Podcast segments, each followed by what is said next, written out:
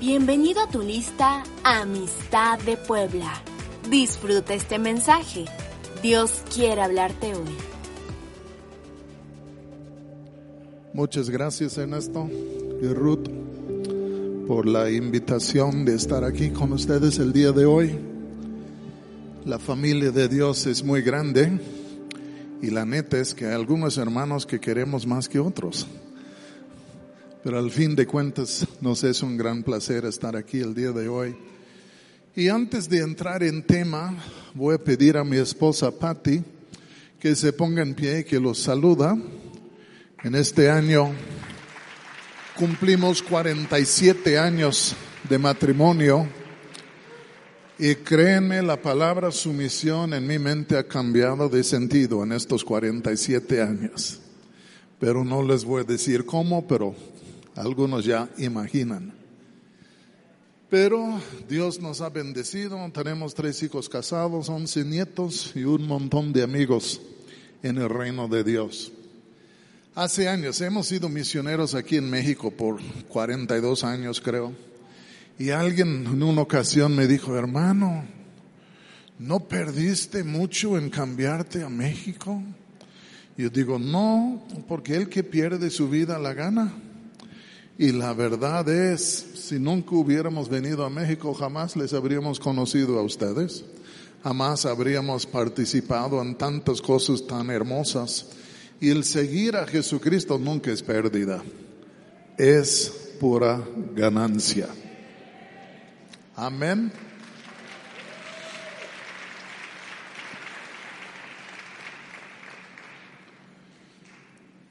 Pues ya me gustaría pensar que vamos saliendo de la pandemia. Y la pandemia realmente ha traído diferentes resultados y cosas a la vida de cada uno de nosotros. Y pues claro, lamentamos mucho los que ya no están, que en sí la pandemia los llevó, pero hay otros que todavía estamos. Y yo aproveché y sigo aprovechando el tiempo que la pandemia me ha dado, porque antes viajábamos tiempo completo, 24 años, y no hay, no, no hay tiempo para nada cuando viajas tiempo completo. Pero he tomado la pandemia y lo he cambiado en un instrumento para leer y meditar en las escrituras, porque hay tiempo ahora. Y he podido leer y meditar en diferentes porciones de las escrituras en donde nunca antes realmente pude entrarme. Y he encontrado tantos tesoros hay en la palabra de Dios. Y compartí una palabra en la primera sesión. Esta palabra que les voy a compartir va a ser otra palabra. Pero les animo que busquen la primera porque este está un poco edificado sobre la primera sesión. Y me gustaría hablarles un poco sobre el tema de la confrontación. Pero no estoy hablando de que cuando tú y tu esposa se agarran el uno al otro y ahí van a los golpes. Estoy hablando de esto, que hay momentos que Dios mismo viene a nosotros para confrontarnos. Estos momentos son difíciles, uh, nos llenan de miedo y tantas otras cosas. Pero yo estoy de la opinión que cuando Dios viene a confrontarnos en algo, sobre todo algún pecado nuestro, no es porque nos quiere destruir, no es porque está de malas, sino es porque nos ama y nos quiere rescatar del poder de algo que nos puede destruir por completo. Y tenemos que recordarnos de esto, que Él en su amor nos confronta. Es desagradable cuando nos confronta, pero es porque nos ama y dice la Biblia que Él no quiere que ninguno perezca. Y entonces quiero hablar un poco de la confrontación, de cómo Dios nos confronta sobre el tema de nuestro pecado, y luego de ver las reacciones diferentes que encontramos en las escrituras, en diferentes personas, a la confrontación de parte de Dios. Y luego a ver si no podemos vernos ahí en el espejo y por vernos en el espejo que podemos ver también a Dios y lo que nos está, nos está diciendo. Entonces, vamos a orar. Señor, te pido mucha gracia ahorita para compartir tu palabra y sobre todo pido que el Espíritu Santo nos pudiera hablar a cada uno de nosotros individualmente. Señor, pido que pudieras en tu gran amor inclusivo venir y confrontarnos si sea necesario, porque Señor es tu confrontación que nos libera, porque tu confrontación es liberación. Y yo pido mucha gracia ahorita para poder compartir estas palabras y gracias sobre todos los que están presentes para oír. Encontramos el primer pecado en la Biblia en Génesis capítulo 3. En Génesis capítulo 1 encontramos en el principio Dios creó a los cielos y la tierra y un proceso de seis días de formación de todo lo creado. Y el séptimo día era un día de reposo. Ahí está la entrada. En el capítulo 2 del libro de Génesis ya encontramos un enfoque sobre el hombre y la mujer. Porque empieza diciendo esto tal y otro, pero luego dice, y Dios tomó del polvo de la tierra formó el hombre y sopló en él el aliento de vida. Y luego dice que Dios plantó un huerto, y ya sabemos que es el huerto de Edén. Y puso en el huerto muchos árboles y dos árboles en especial, el árbol del conocimiento del bien y del mal y el árbol de vida. Y dijo al hombre, tú puedes comer de todo, pero ah, este árbol que está en medio del conocimiento bien y mal, no vayas a comer de esto. Sí, Señor. Y luego dice, y, Dios estaba mirando al hombre y dijo, wow, no es bueno que el hombre esté solo. Y luego da una larga lista de los animales y que Dios los trajo delante de, de Adán, pero ninguno en sí fuere o era un, un, un, compañero idóneo para él. Entonces Dios pues saca del hombre cuando está dormido, no la cartera como las esposas, pero sacó la costilla del hombre y de la costilla formó la mujer, luego la presentó al hombre y la verdad es el hombre estaba extático, estaba sumamente emocionado y dice, ay, este ahora es hueso de mi hueso, carne de mi carne, yo la voy a llamar varona y etcétera, etcétera. Y en el hebreo es como poesía, todo lo demás en sí es narración, pero en este momento cuando él mira a la mujer es como que comienza a cantar por gozo. Es una especie de poesía. Y entonces capítulo 1 es la creación de todo. Capítulo 2 es la creación del hombre, del huerto y también la mujer, el primer matrimonio, pero también un árbol sobre lo cual había mandamiento. No sabemos cuánto tiempo pasó entre el capítulo 2 y el capítulo 3. Pero un día en el capítulo 3 del libro de Génesis, que es un parte aguas, es un eje, porque en el capítulo 3 todo se fue por abajo. Y el mundo en el cual vivimos el día de hoy es el resultado del capítulo 3. Y el primer versículo del capítulo 3 nos habla que de pronto se presentó otra figura en el huerto que se llamaba la serpiente. Y hay gran debate. ¿Era un serpiente? ¿Era el diablo? ¿O qué era? Pues yo creo que era una serpiente poseído por el diablo, entonces ahí meto los dos, ya. Pero de todos modos, llega la serpiente y lo que quiere hacer es, voy a usar esta palabra, convertir a la mujer. Comienza a hablarle y, dice, oye, ¿es cierto que Dios les dijo que, no pudieran comer de los árboles del huerto? No, nos dijo que podríamos comer de todos, menos aquel que está en medio. Y nos dijo que ni lo tocáramos ni comiéramos de ese árbol, porque en el día que comemos de este árbol vamos a morir.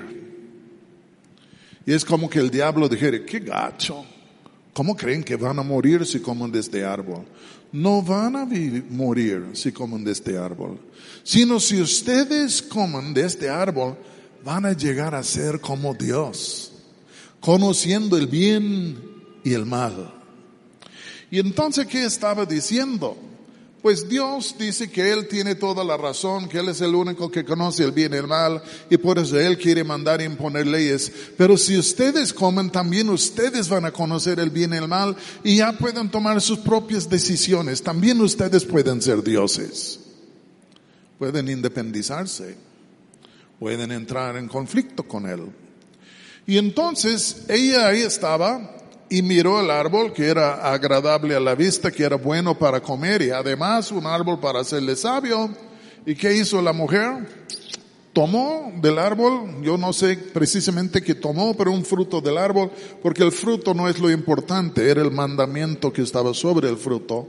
Toma y luego, ¡pum!, le da a su marido y los dos comieron creyendo que iban a llegar a ser dioses ellos mismos, al par del Altísimo, independientes del Altísimo, con el derecho de hacer sus propias decisiones en cuanto a lo que es el bueno y lo malo.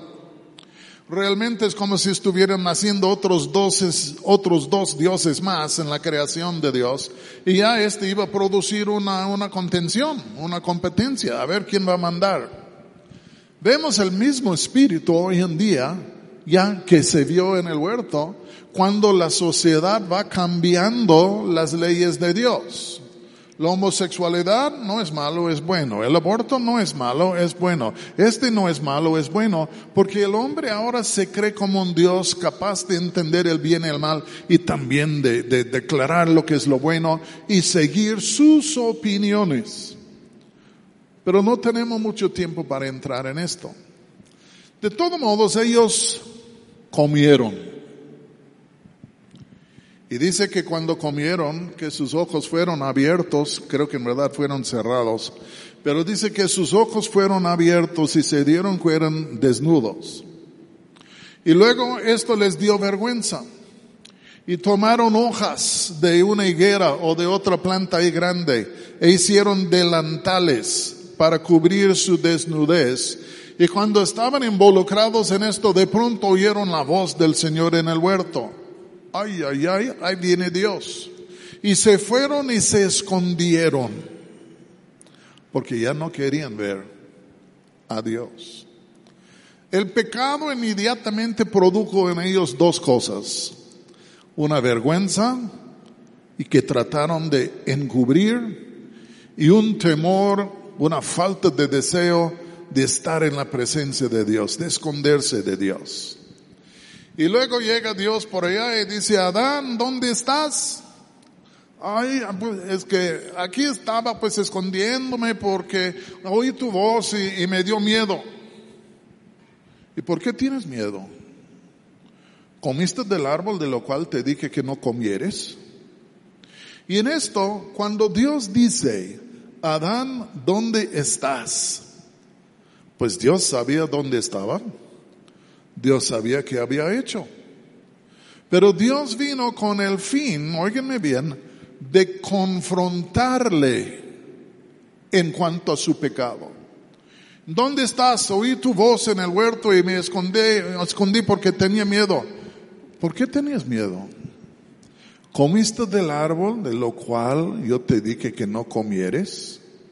Y en este momento encontramos que Dios le confronta a Adán y luego Adán hizo su media confesión. Yo creo que toda la raza humana es como Adán y Eva. Ya tanto pecado que se ha cometido que todos están en sí cosiendo delantales con la finalidad de encubrir su pecado, encubrir su vergüenza y sin ganas ya para acercarse a Dios, sino queriendo alejarse a Dios porque el hombre quiere esconderse en las tinieblas, no quiere acercarse a Dios.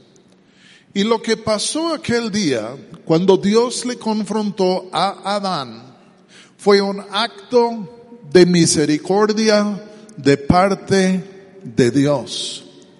Porque si Dios no, no le hubiera confrontado, él nunca, jamás habría a, a, sido capaz de sacarse de tal situación y habría perecido allá.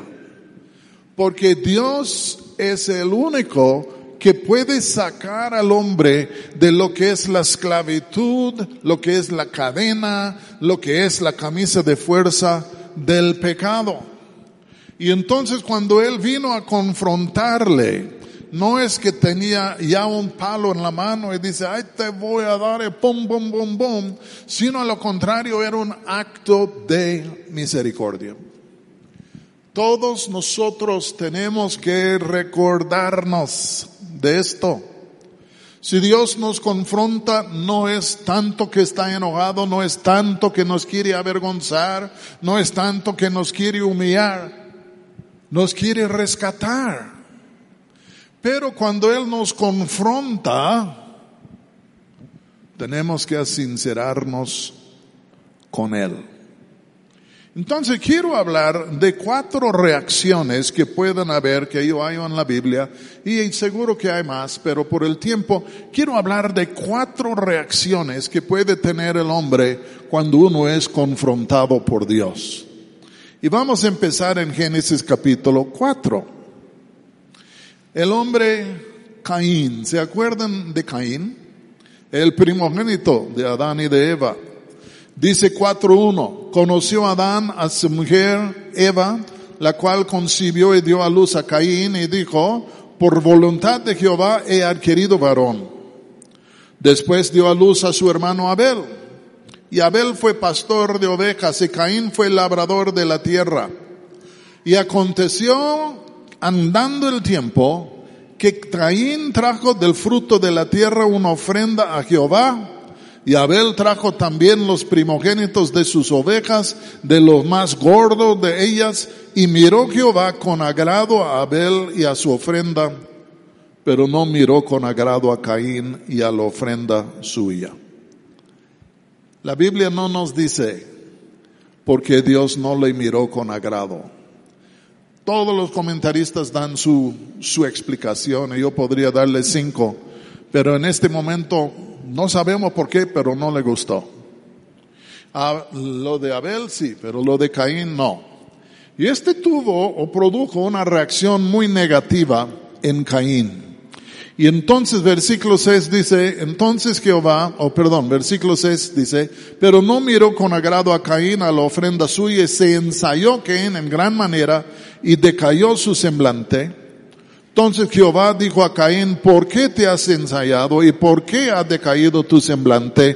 Si bien hicieres, no serás enaltecido, y si no hicieres bien, el pecado eh, está a la puerta. Con todo esto, a ti te será su deseo y tu a ti y tu descendencia se enseñoreará de él.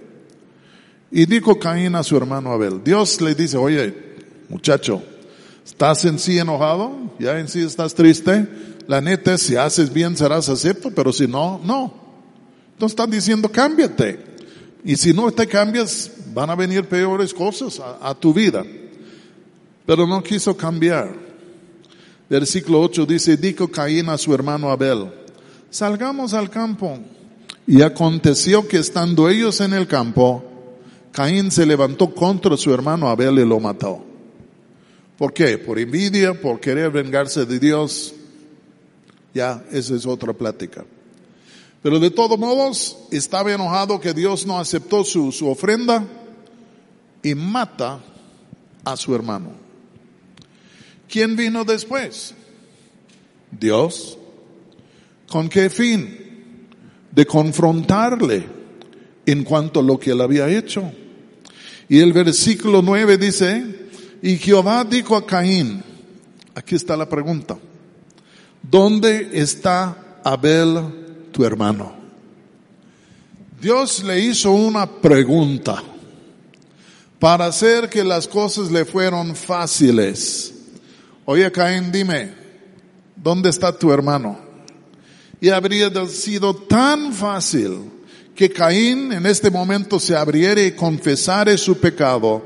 Y ya las cosas podrían haber llegado, quién sabe por dónde, pero por, por buen fin, aunque era una situación terrible. Pero versículo 9 dice, y Jehová dijo a Caín, ¿dónde está Abel tu hermano? Y Abel respondió, o perdón, Caín respondió y dijo, no sé, ¿soy yo acaso guarda de mi hermano? Había matado a su hermano. Yo creo que lo enterró, porque Dios dijo que la sangre de su hermano clamaba de la tierra. Lo mata, lo entierra. Dios viene y dice, ¿dónde está tu hermano?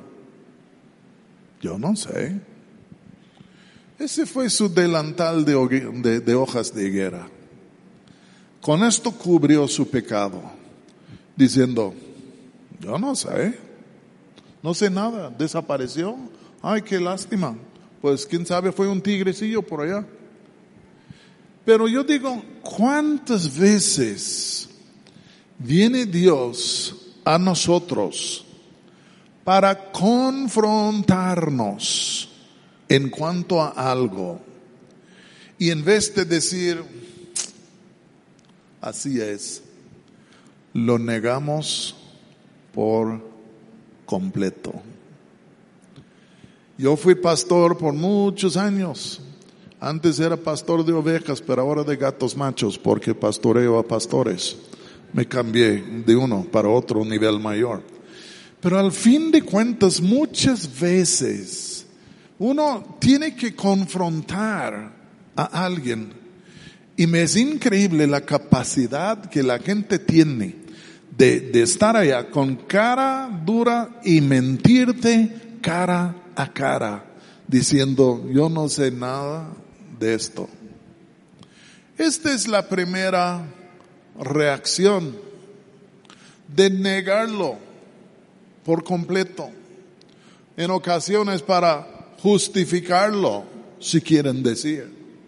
Pero al fin de cuentas, voy a decirles lo siguiente, Dios le ofreció misericordia en preguntarle, ¿dónde está tu hermano? Dijo, yo no sé. Y el que frustró la misericordia de Dios no fue Dios, fue Caín. Yo digo, qué horror que Dios podría querer tener misericordia de alguien a pesar de lo que han hecho. Y en vez de en verdad confesar la verdad, negarle todo. Y esto convierte a uno el autor de su propio destino, el autor de su propia destrucción. Porque Dios viene, dice, hiciste, y, no, no fui yo, yo no sé nada de eso. Y es por eso que muchas personas se autocondenan, porque no quieren en verdad confesar las cosas que han acontecido. Pero ahora vamos a llegar al segundo, porque el tiempo se marcha. Cuando Dios confrontó a Adán y Eva, Él empezó con el hombre. ¿Por qué? Porque el hombre era la cabeza. Buenos días. Entonces, por ser la cabeza, Él era el responsable. Él debiera haber estado, ah, yo creo, para intervenir cuando vio a la serpiente ahí tentando a su mujer, debiera haber tomado cartas en el asunto y decirle a la serpiente, pues qué ondas contigo, tú sabes lo que Dios dijo y no vamos a aceptar tus palabras y lárgate. Pasivo, patético, no hizo nada. Y cuando Dios le contestó en cuanto a su pecado, Adán, ¿dónde estás? Ah, estuve escondido, pero es, pues, y, y comiste. Y en el versículo 12 dice, el hombre respondió, la mujer que me diste por compañera me dio del árbol y yo comí. ¿Qué está diciendo? La idea fue de ella, no fue mía. Ella me dio de comer. Entonces la culpa de que yo comí es, suya. Y yo creo que muchas veces, y este es tan común aquí en el mundo nuestro, cuando alguien comete algo, y es confrontado, siempre tenemos esta capacidad casi diabólica de alguna manera torcer las cosas y echar la culpa a otra persona. Adán dijo, la mujer que tú me diste. Pues en el capítulo 2 estaba cantando por gozo en cuanto a la mujer. Pero ahora, eh, esta mujer, la que tú me diste. Porque el pecado no solo nos separa de Dios, nos separa del uno al otro. Y en este momento se vio una reventón grande y en donde él estaba queriendo alejarse de ella y en sí echar toda la culpa a él. Yo me acuerdo cuando era más joven que soy el día de hoy y antes de ser cristiano. Una noche decidimos salir a un cementerio fuera de nuestra ciudad en el campo, en donde no había nada, y ahí salimos para fumar marihuana. Y ahí estábamos ahí por horas y horas fumando marihuana hasta acostados sobre las tumbas y ahí esperando a ver si nos salieron unos brazos para agarrarnos. ¿Y saben ustedes quién llegó? La policía. Y cuando la policía llegó, a mí me agarraron. ¿qué haces aquí fumando marihuana en el cementerio? Pues mire, la verdad es yo nada más estaba con ellos, ellos llegaron aquí, yo no quería venir, no tengo nada que ver con esto. Y quería echar toda la culpa a mis compañeros. Y no sé por qué, pero la policía no me creyó. Y yo también me fui a la cárcel. Porque quería echar la culpa a otra persona. Entonces Dios primero confronta a Adán. ¿Qué estaba haciendo? Dándole chance a que confesare su pecado para desatar, yo creo, una tremenda misericordia en su vida. Y Dios sí les tuvo cierta medida de misericordia, pero casi era necesario para que la raza siguiera. Pero luego voltea con la mujer y el versículo 13 dice, entonces Jehová Dios dijo a la mujer, ¿qué es esto que has hecho? Y dijo la mujer, la serpiente me engañó. Adán, ¿qué hizo? Echó la culpa a la mujer. ¿Y la mujer a quién echó la culpa? Al diablo. Ah, es que vino el diablo y era más fuerte que yo y me tentó y me engañó y, y ay, es por su culpa que hice esto, pero yo no lo quería hacer, pero fue el diablo. Yo conozco a creyentes como esto. Yo conozco inconversos como esto. Yo no voy a hablar en favor de Satanás, no quiero que me malentiendan, pero yo creo en el día de juicio él va a ser exonerado de algunos de los cargos, porque todos le echen la culpa a él y van a haber otros que no, no le imputaron que, que sí van a ser realizar. Pero al fin de cuentas aquí encontramos, Caín dice yo no sé nada, Adán dice, fue la mujer que tú me diste. ¿Por qué me la diste? Es culpa tuya que tú me la diste. Y luego, luego, luego, y la mujer dice, fue la serpiente, fue el diablo y me engañó. Y comí. Y ahí estaban ellos echando la culpa a diferentes personas. Hay otro hombre en la Biblia que fue confrontado. Y es en segundo de Samuel capítulo 12. Y ustedes que conocen su Biblia ya saben por dónde voy. Quiero hablar un momentito de David. ¿Se acuerdan del gran rey David? Y era la primavera, todos salieron a batalla, pero David se quedó en casa. Y un día daba vuelta por la terraza de su casa, el techo, y espió en un patio colindante a la casa suya una mujer muy hermosa que se llamaba Betsabé que estaba bañándose. Y se me hace que en vez de seguir caminando se detuvo para echar ojo. Y luego en sí llamó a traerla. Y luego se acostó con ella. Y luego concibió. Y cuando ella le mandó un mensaje a David de que había concebido, este presentó un gran problema. ¿Cómo podemos encubrir esto?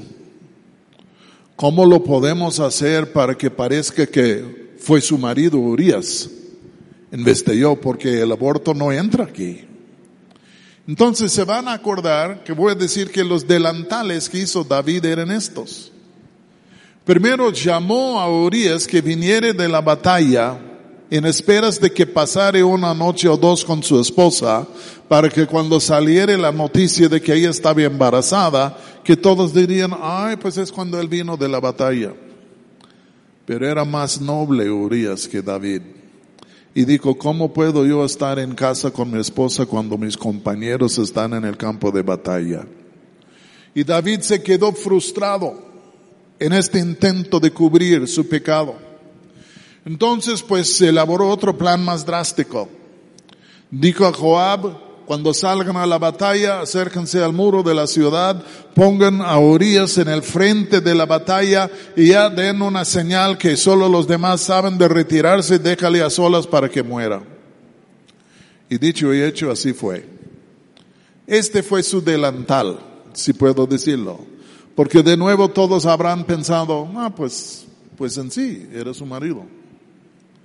Meses pasaron y David pensaba que había cometido el crimen perfecto.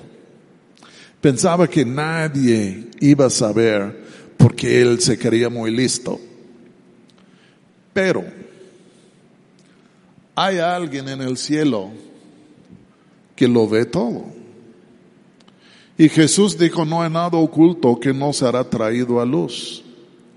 Y entonces ahí estaba él, no en muy buenas condiciones, porque lo que había hecho le había destrozado por dentro el pecado y tantas cosas.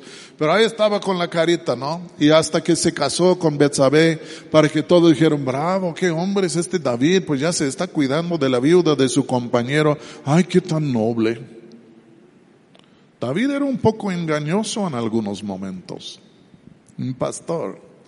Y entonces ahí estaba y se van a acordar que un día Dios habló con el profeta Natán. Dios confrontó a Caín, él lo negó, confrontó a Adán, Adán echó la culpa a su mujer, confrontó a Eva, ella echó la culpa al diablo, y ahora viene Natán a confrontar a David. Y dice, oye David, eh, tenemos un problema aquí en el reino que hay. Pues hay un hombre rico que tiene miles de ovejas y tiene un vecino que solo tenía una y vino alguien a comer y en vez de sacrificar una de las suyas sacrificó, sacrificó la única de su vecino. ¿Qué? Pues traigan a este hombre que este hombre lo devuelve y se estalló por la injusticia que se había cometido. Y luego el profeta, que Dios le bendiga, le miró a David y dijo, David, tú eres el hombre. ¿Cómo? Porque tú ya tienes tus esposas y concubinas y quién sabe qué. Y Urias tenía una sola esposa. Y tú al fin de cuentas lo mataste a él y tomó la única esposa que él tenía. Y es interesante ver cuál era la reacción de David. Y no tengo el texto subrayado, pero todos ustedes saben cuál fue. Cuando Natán le confrontó. ¿Saben ustedes que dijo David? Yo he pecado. No lo negó, no echó la culpa a Betsabé, diciendo ella me pescó, sino él dijo, yo he pecado. ¿Qué hizo él? Tiró cualquier pretexto, cualquier delantal y dijo, yo he pecado. Yo creo que esto es lo que Dios quería escuchar de él, porque fue una puerta abierta para poder derramar su misericordia adentro de David y también adentro de Betsabé para traer sanidad a su alma. David era un hombre honesto, sincero, genuino, quien amaba a Dios que a más que cualquier otra cosa. Y en este momento se humilló, no trató de echar la culpa a otro, se adueñó de su propia responsabilidad con un espíritu honesto y contrito y quebrantado.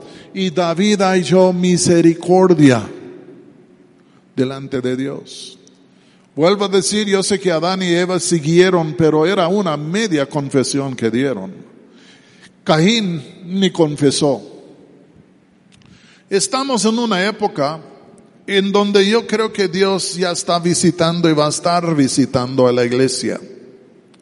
Pero yo creo que una de las primeras cosas que va a pasar es que el Espíritu Santo va a venir y va a comenzar a confrontar a la iglesia.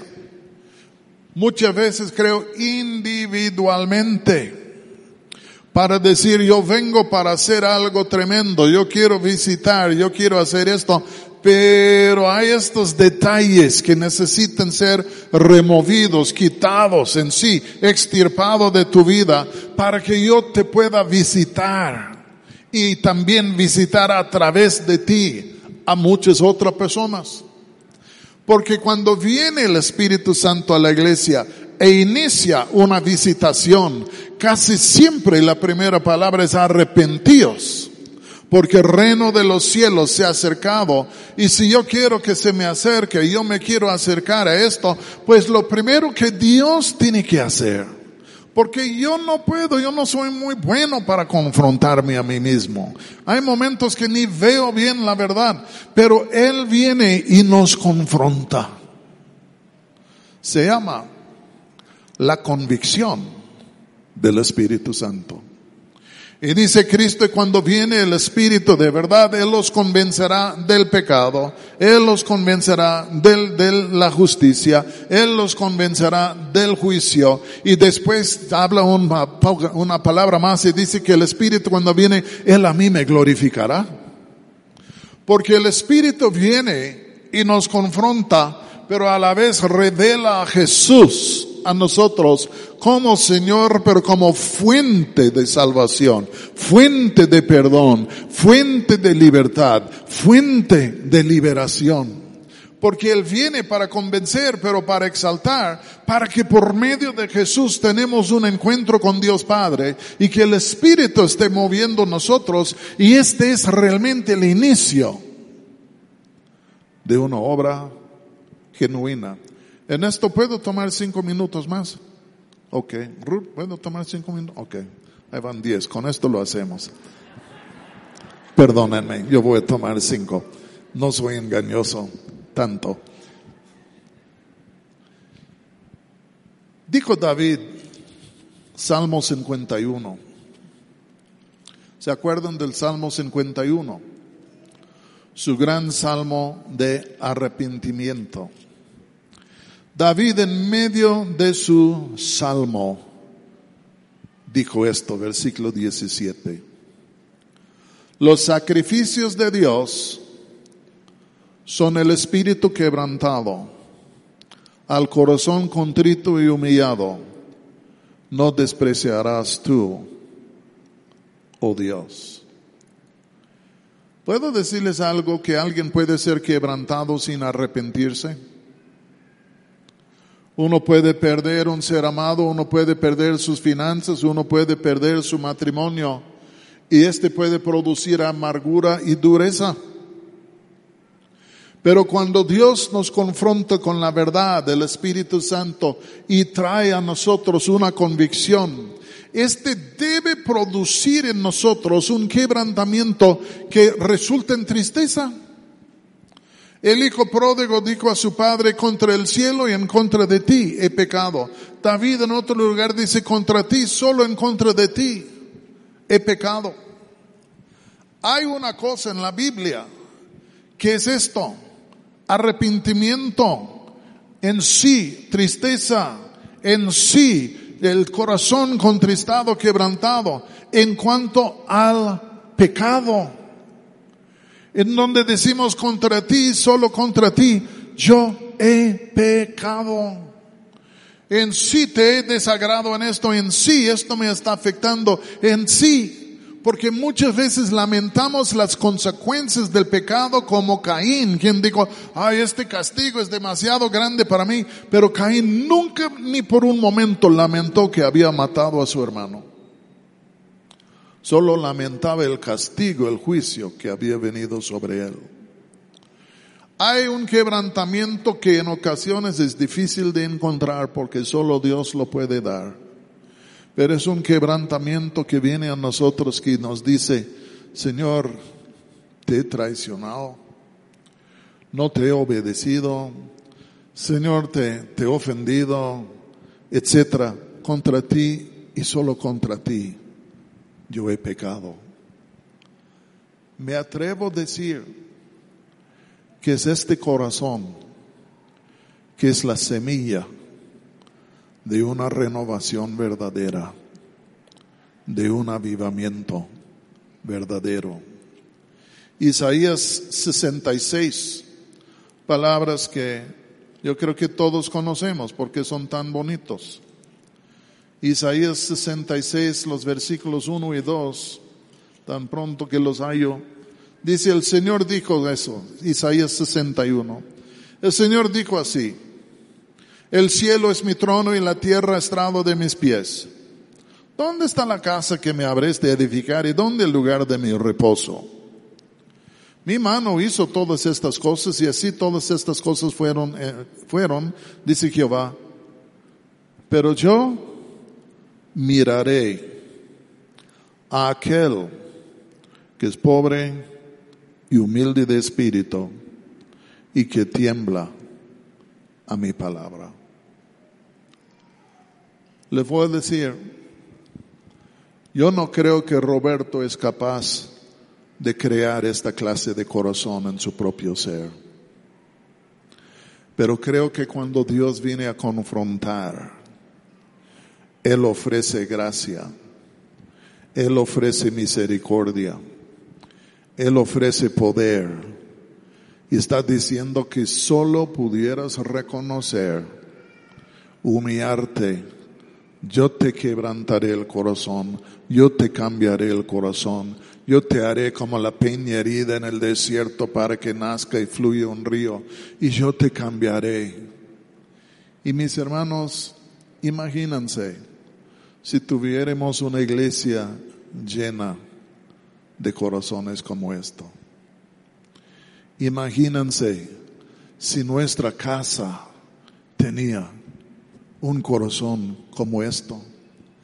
Pero este es en donde empezamos al convertirnos. Nadie entra al reino de Dios sin un corazón quebrantado y contrito. Es aquí en donde empezamos, pero al caminar en el camino por años y tantas cosas, el corazón se desvía, el corazón se endurece, el corazón se amarga, el corazón esto, y luego decimos, wow, antes tenía un corazón de carne, pero ahora vuelve a ser piedra. Y luego ahí estamos con pico y pala tratando de romper el corazón y no, no funciona muy bien. Pero Él viene y Él nos confronta no porque está enojado, sino porque nos ama. Y dice, ¿no te gustaría iniciar de nuevo?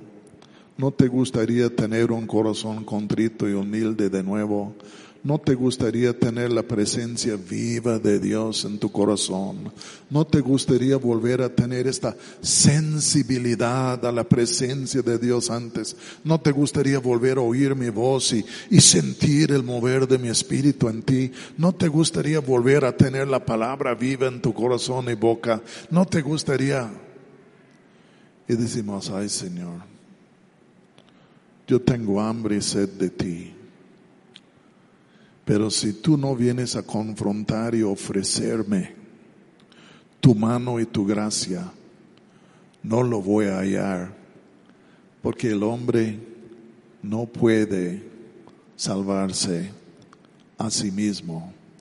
Y por eso todos los avivamientos que han habido en la historia del mundo son obras divinas de visitación y algunos dicen, no, yo no veo nada ni quiero entrar. Otros, pues a ver si entro, pero no mucho. Y otros dicen, ay Señor, visítame o yo me muero. Voy a terminar. Antes vivíamos en la parte norte del estado de Nueva York y nuestro hijo todavía vive allá. Vivíamos por un tiempo a una hora de la catarata de Niágara. Mi hijo vive a dos horas y pico de la catarata de Niágara. Entonces pues hemos ido muchas veces, no sé cuántas veces. Siempre vamos al lado canadiense. El americano está un poco desabrido, pero el lado canadiense, wow. Y hay cierto lugar en donde tú puedes acercarte al río, claro, hay un barrandal, pero te acercas al río justo antes de que se va por abajo. Y el agua más o menos es claro, limpio, transparente. Y siempre el otro día estaba pensando en esta palabra, estaba pensando en, el río Niágara, la catarata de Niágara. Porque viene el río, ¡fum! Y, ¡pum! y el agua es transparente. Pero lo que está por debajo es una plancha de piedra, pura piedra. Y digo, ay Señor, yo no quiero tener un avivamiento en donde el río viene es cristalino, pero solo es un río pasando sobre la tabla de piedra que es mi corazón. Yo prefiero, Señor, que mi corazón sea quebrantado y contrito, para que no solo sea un río que fluye sobre roca, sino que Cristo dice, si alguno tiene sed, venga a mí, bebe, y, y desde su interior, este todo está basado en la peña que fue herida en el desierto. Y digo, ay Señor, no quiero nada más que venga encima, pero no me cambia. Quiero que vengas y que me des un corazón contrito, quebrantado, derrotado, confesador delante de ti, para que el río pueda manar de mi ser, en vez de solo ser una experiencia que se desvanece un día o dos. Entonces, voy a terminar. Confrontación, cuando uno peca tarde o temprano, Dios va a llegar. Y si no le hacemos caso, estamos endureciendo nuestro corazón. Si le hacemos caso, Él quebranta el corazón nuevo, o nuestro, nos da la gracia quebrantar el corazón. Y de pronto, el río comienza a brotar, a brotar, a brotar. ¿Saben ustedes qué necesita México para tener un buen avivamiento? Un corazón quebrantado, un remordimiento por su pecado que le lleva a arrepentirse, a quebrantarse. ¿Saben lo que necesita la iglesia para que haya una, un buen avivamiento? Un quebrantamiento. Un quebrantamiento. Porque el avivamiento no es nomás tiempo de circo, avivamiento quiere decir avivar, volver a la vida, levantar de los muertos, destruir la dureza, volver la ternura en sí, la gracia y la emoción del Espíritu Santo en lo más profundo de nuestro ser. Y yo digo, ay Señor, ven, quebrántame a mí. No puedo hablar de los demás, aquí estoy yo. Ven, ayúdame.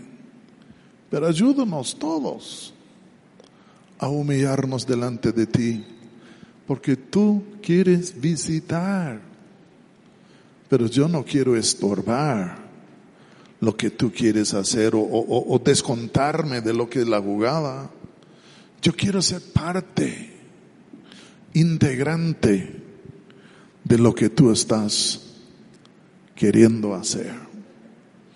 Entonces, voy a hacer una oración, excedí de tiempo, pero vamos a orar un momentito. Y tengo que hacerte la pregunta. Si el Señor te está confrontando, porque son días de confrontación, si el Señor te está confrontando, ¿cuál es tu reacción? Ay Señor, no sé nada de lo que me estás diciendo.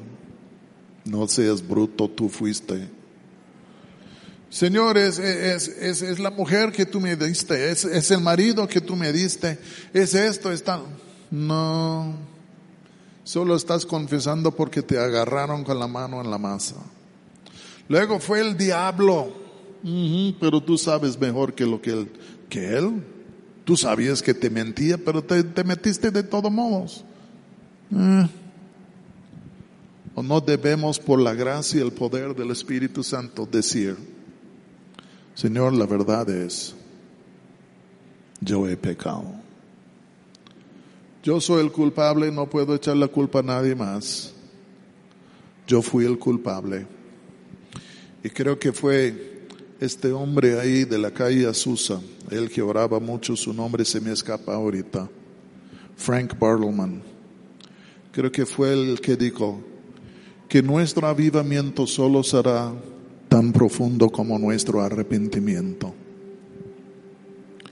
Solo conforme a la profundidad de nuestro arrepentimiento será la profundidad de nuestro avivamiento.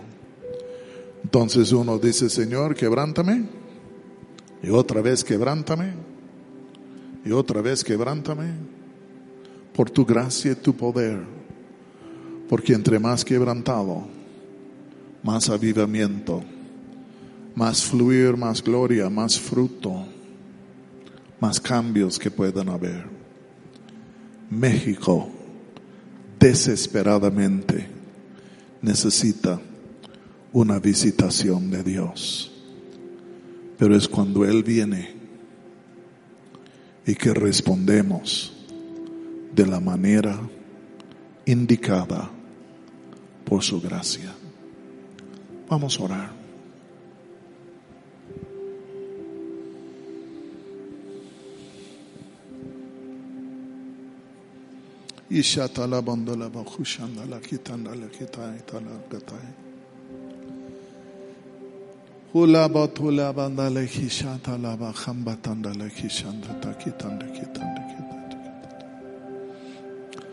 Señor, en esta mañana, esta tarde,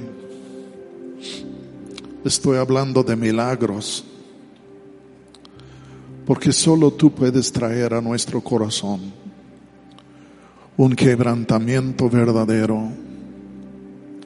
Solo tú puedes hacer esto en nosotros. Nosotros lo intentamos, pero muchas veces sin afecto. Pero Señor, yo te pido por mí, pido por Patti, pido por tantas personas que amo aquí, esta congregación. Visítanos, Jesús. Visítanos en poder. Y Señor, confróntanos en cuanto a nuestro pecado. Tratamos de esconder el pecado, queremos echar la culpa a otros y tantas cosas. Pero danos entendimiento, Señor, que tu visitación, tu confrontación es la última y única salida que hay y que es un acto de misericordia y de gracia de tu parte. Señor, yo te pido que visites a tu iglesia en México, porque la iglesia debe ser dispensario de gracia, de luz, de verdad. Debe ser el, la escena en donde el mundo puede ver qué puede hacer Dios. Pero Padre, como te pido el día de hoy que visites a México. Tanta violencia, tanta enfermedad, tanta perversión, tanta corrupción. Y Señor, el pecado endurece el corazón y de día en día parece que el corazón de la nación más se endurece, más malvado que se hace, más cosas horribles ocurren y nosotros decimos, ¿para cuándo? ¿Para cuándo? Y Señor, y tú quieres visitar a tu iglesia y por medio de la iglesia visitar a la nación. Porque tú eres un Dios de vida, tú eres un Dios de salvación, tú eres un Dios de redención. Tú eres un Dios de levantamiento. Tú eres un Dios bueno. Y Señor dice que tú no quieres ver la muerte del malvado. Lo que tú quieres ver es vida y arrepentimiento. Señor, la verdad es, desesperadamente necesitamos tu visitación y Señor, sin tu visitación no hay ninguna esperanza porque el hombre no tiene la respuesta. No tiene la respuesta. Pero tú tienes la respuesta con abundante poder y con abundante gracia y con abundante misericordia y con abundante amor. Tú tienes la respuesta, Dios. Extiende tu brazo. Señor, confronta a tu iglesia. Confróntanos porque no es para mal, es para bien. Señor, confronta a la nación por su maldad, porque no es por mal que tú confrontas, es para bien que tú confrontas. Es una muestra de tu amor. Vamos a ponernos en pie un momentito y vamos a levantar nuestras manos. Porque en pedir su visitación estamos pidiendo misericordia. En pedir confrontación estamos pidiendo su misericordia. Y misericordia es de dar a la gente lo que no merecen. Gracias de dar a la gente lo que en sí tampoco merecen. Dar, dar a la gente gratuita favor no merecido. Onda la la la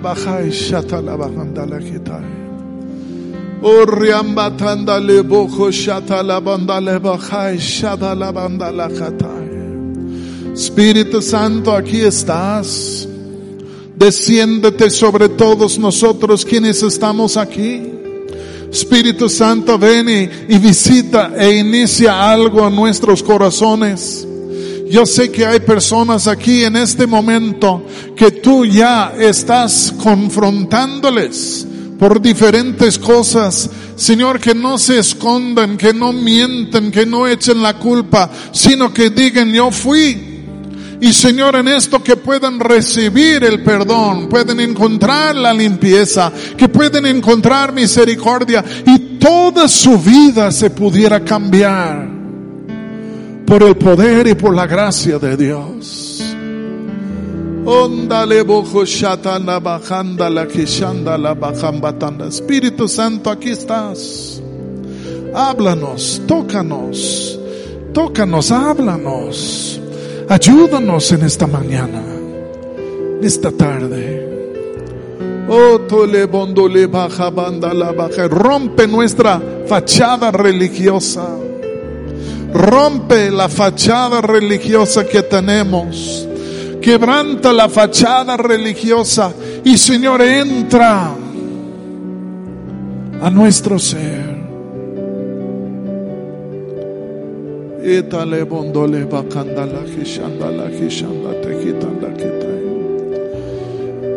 Hola, banda el Espíritu Santo aquí está, ya descendido sobre este lugar. Quiere hablar. Danos oídos, Señor, para oír lo que el Espíritu quiere decir a cada uno de nosotros. Ondole